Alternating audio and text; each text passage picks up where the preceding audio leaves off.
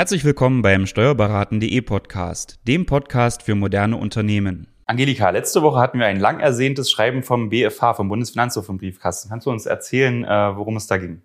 Ja, wir haben ja oder betreuen ja auch relativ viele Gastronomie- und Hotelbetriebe.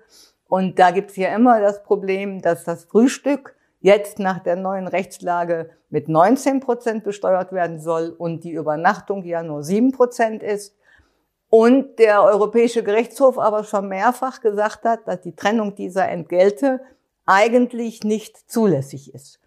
Und wir sind mit einem äh, Mandanten an den BFH gegangen, zwar erst in einer Aussetzungssache, aber der BFH hat keinen Zweifel daran gelassen, dass die von uns im Moment praktizierte Rechtshandlung zumindest rechtlich zweifelhaft ist und wahrscheinlich auch gegen europäisches Recht verstößt. Das ist ja eine sehr gute Nachricht für Hotelbetreiber. Das heißt ja dann äh, rein praktisch gesprochen, dass man für dieses Kombipaket Übernachtung mit Frühstück das Frühstück auch mit dem Umsatzsteuersatz von 7% besteuern könnte und nicht eben mit 19%, so wie es jetzt die Finanzverwaltung vorsieht. Ja, vor allen Dingen ist das natürlich, wenn man viele ähm, private Leute hat, Endverbraucher hat, Privatpersonen hat, dann wird es einfach deutlich günstiger. Mhm.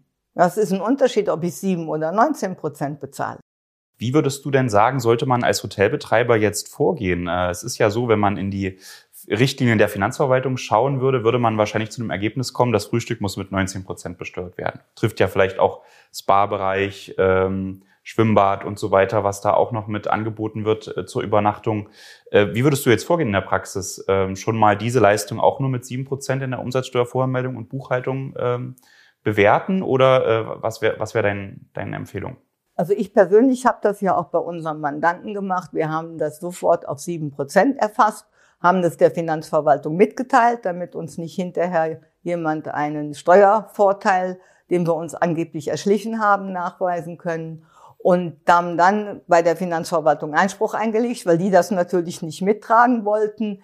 Aber die Jahre sind jetzt alle offen. Und das ist, denke ich, für die Praxis im Moment vorrangig. Wir müssen uns, wenn wir das, unsere Arbeit vernünftig machen, müssen wir jetzt dafür sorgen, dass alle Jahre steuerrechtlich offen bleiben, dass wir immer an eine Berichtigungsvorschrift rankommen, so dass wir, wenn der Europäische Gerichtshof dieses, diese Vorlage, die wir jetzt da äh, zum Gegenstand gemacht haben, wenn der Europäische Gerichtshof in unserem Sinne entscheidet, muss es möglich sein, rückwirkend ab dem Jahr, ich glaube 2014, als erstmalig das erste Urteil, was heißt äh, EuGH Amsterdam, so haben die das Urteil genannt, ab da an kann man dann auch die Jahre, wenn die offen sind, berichtigen. Angelika, ist denn dieses Urteil eigentlich auch für andere Branchen relevant? Gilt das jetzt nur für die Hotelbetreiber oder können vielleicht auch andere Unternehmer davon profitieren? Den Vorlagebeschluss, den der BFH jetzt äh, zitiert in unserem Urteil, der geht sogar noch weiter. Da geht es nämlich nicht mehr um Hotel- und Gaststättenbetriebe, äh, äh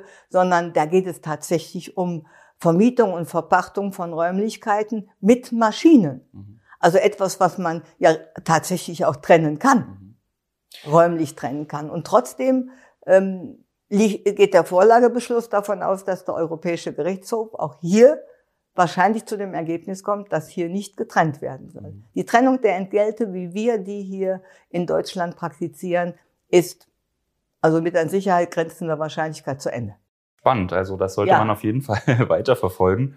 Ähm, wir sind auch gespannt, werden natürlich darüber dann regelmäßig weiter, inf weitere Informationen äh, publizieren. Folgen Sie uns gern. Ja, und vielen Dank für deine Informationen. Ja.